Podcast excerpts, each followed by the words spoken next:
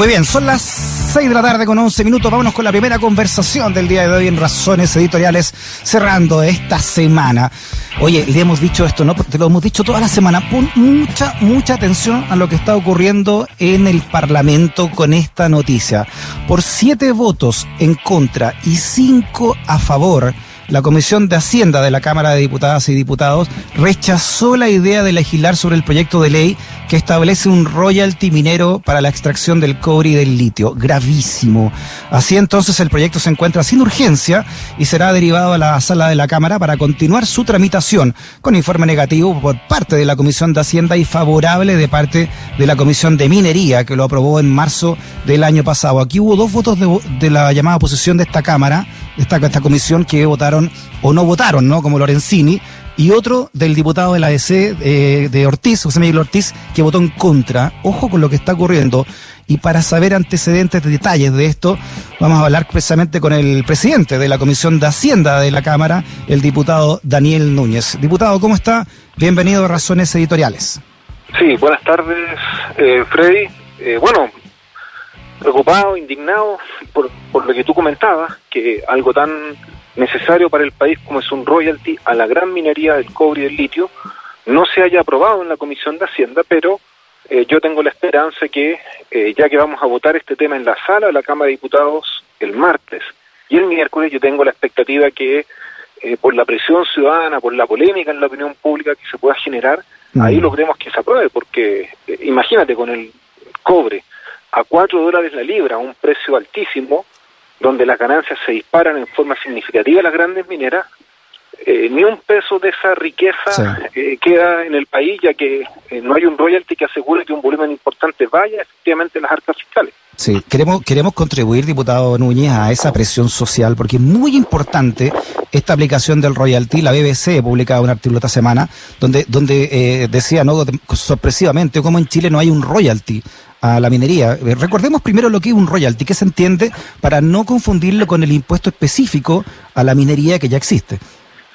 Sí, un royalty es lo que se entiende como un derecho que cobra el Estado de un país eh, por la explotación de un recurso natural escaso, generalmente se considera a hidrocarburos o a recursos mineros, eh, y esto tiene que ver con que eh, este recurso escaso, no renovable, genera una riqueza muy alta para quien lo explota, para que la gente lo pueda entender. El, royalty es porque se considera que cualquier industria que parta de la extracción de cobre tiene ganancias mucho mayores a una industria tradicional. Así que ese es el sentido y en Chile lo que hay es un impuesto específico a la minería que proviene del año 2005, fue modificado, pero que graba las utilidades de las empresas. Y lamentablemente eh, lo que nosotros hemos descubierto es que hay triquiñuelas, argucias legales por los cuales las mineras declaran utilidades menores a las que obtienen y lo que se paga por impuesto específico es muy poco comparado con lo que se pagaría si hubiera en Chile un royalty. Exacto. Eh, diputado Daniel Núñez, quiero leer un par de tweets que usted publicó en su cuenta eh, una vez terminada ¿no? esta, esta votación que, se pierde por 7 a 5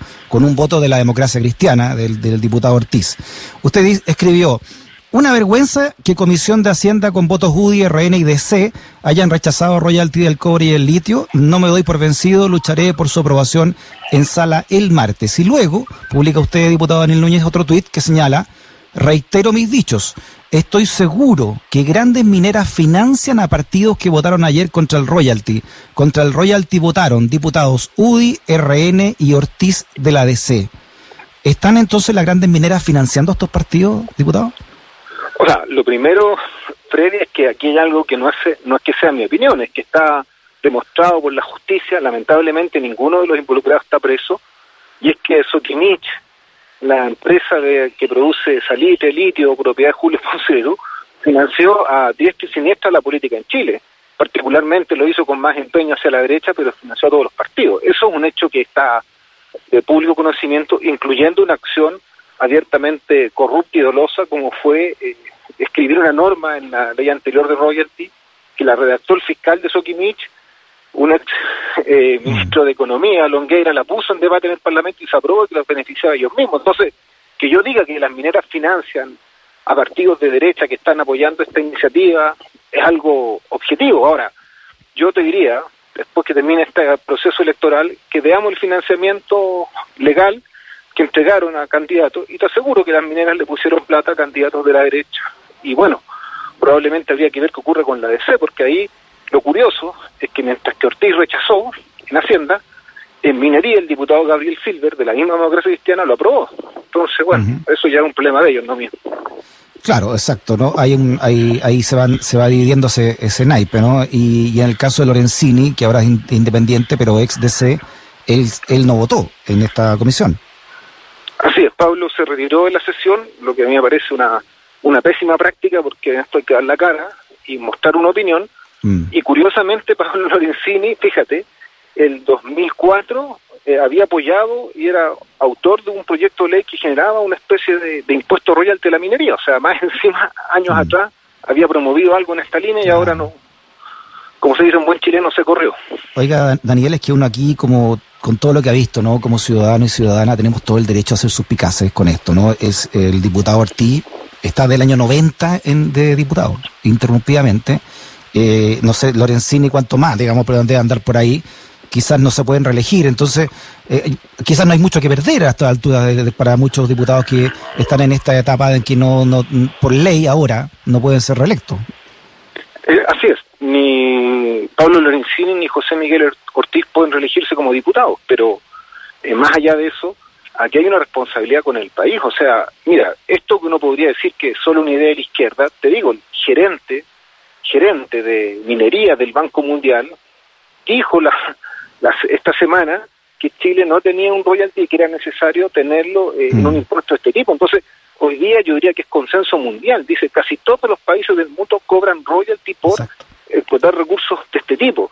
Y Chile no lo hace. Entonces, estamos dejando al país eh, víctima, digamos, de una situación absolutamente indignante. Y bueno, y eso es al final, buen chileno, directamente un saqueo de recursos naturales. Mm donde la plata se la están llevando las transnacionales, la familia Luxic también tiene inversiones mineras, y nos dejan los conflictos ambientales y la contaminación, porque en Chile las mineras también generan grandes conflictos ambientales y mucha, mucha contaminación. Te lo digo que yo que estoy ahora en Andacoyo y que veo aquí cómo están los relaves mineros en medio de la ciudad. Claro, usted es diputado por la zona, ¿no? Lo, lo conoce muy bien.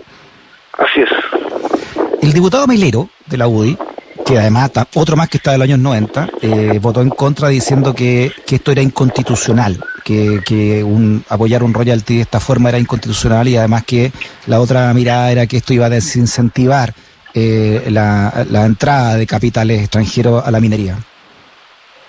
Sí, bueno, mira, eso se lo explicó muy bien el profesor Ramón López y Gino Sturla, quienes han hecho un estudio con datos todos de Cochilco, incluso con datos de las propias mineras, que demuestra que este negocio es altamente rentable. Ellos han señalado que la renta minera regalada, o sea, lo que el Estado les regala a estas grandes empresas, es un 20%. Para explicarlo en términos simples, ¿qué implica esto? Implica que el negocio minero genera utilidades normales y que aparte de eso hay un 20% de utilidades que todos los años genera en promedio. Y ellos calculaban que eran cerca de, entre el 2004, perdón, 2005 y 2014, eran 12 mil millones de dólares al año. Entonces el mismo profesor Ramón López, académico de la Universidad de Chile, nos decía, mire, si usted cobra un royalty, ninguna minera se va a ir, mm. porque sigue siendo un muy buen negocio explotar cobre en Chile. Lo que pasa es que tú le recortas un poco la ganancia, en este caso a la mina proponen ellos, y se destina al desarrollo del país, al beneficio de Chile. Eh, y por eso es que este tipo de argumentos que siempre nos dicen, eh, si usted cobra más impuestos, si usted pone un royalty, la inversión se va, al final lo que quiere es continuar con esta situación de, injusticia absurda. Así que desde ese punto de vista, absolutamente errado lo, que postula Mine, eh, Melero. Y este fue un tema que incluso los propios dirigentes gremiales del Consejo Minero reconoció. Eh, la actividad minera se basa, es rentista, es la explotación de un recurso natural lo que le da una ganancia extra, digamos, absolutamente fuera de lo normal, y el royalty busca justamente captar esa ganancia extraordinaria.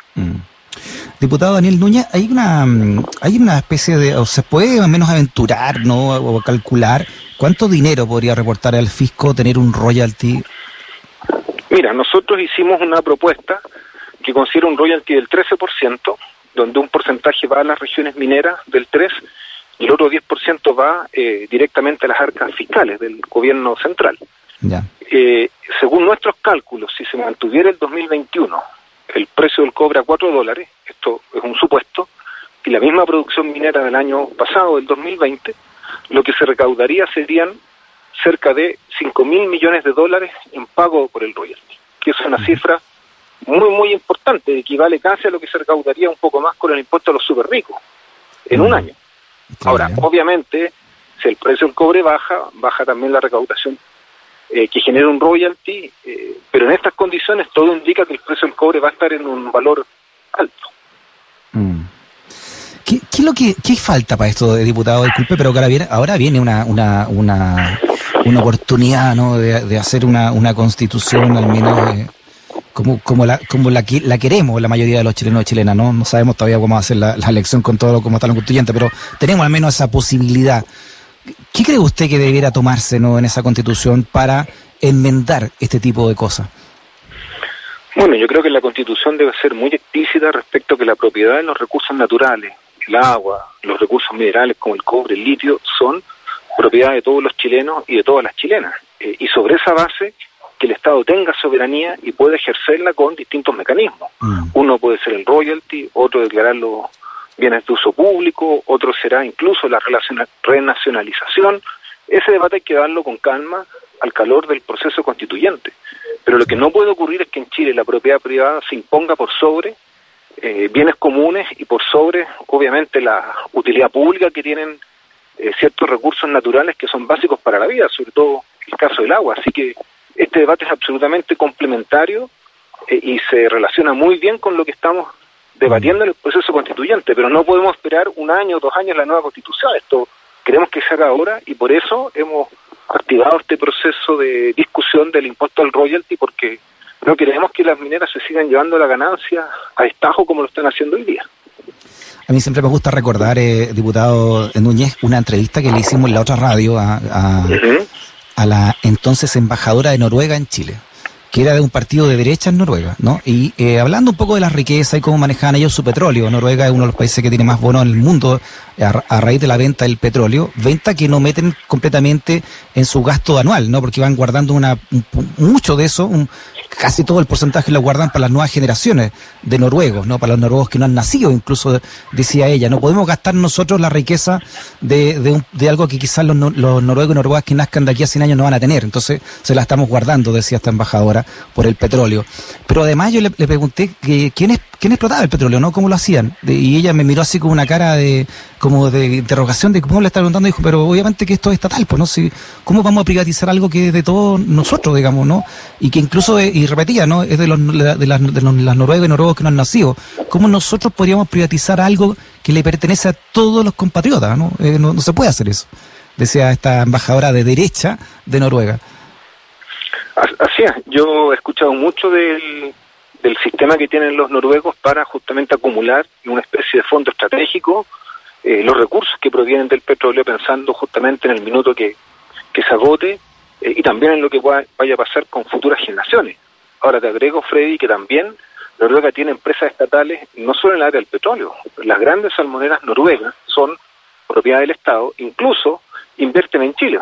Mainstream, mm. que es una Noruega, una empresa salmonera importante en Noruega, invierte en Chile, a diferencia de nosotros que, eh, que el Estado, digamos, está casi limitado al máximo o tiene muy prohibido intervenir en la vida económica del país, por la mm. Constitución justamente del 80.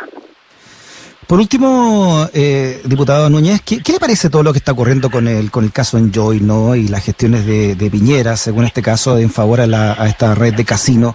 Eh, ¿Qué pasó con la comisión investigadora al respecto, que, se, que se, alguna vez se planteó también, no, y se votó ahí? Bueno, nosotros aprobamos el informe de la comisión investigadora y ahí queda claro que hay una situación muy, muy irregular en estas eh, autorizaciones que se hicieron a los casinos, en esta una serie de beneficios, donde eh, ahora sale a relucir el detalle de las inversiones que tendría la, la familia Piñera eh, a través de sociedades relacionadas.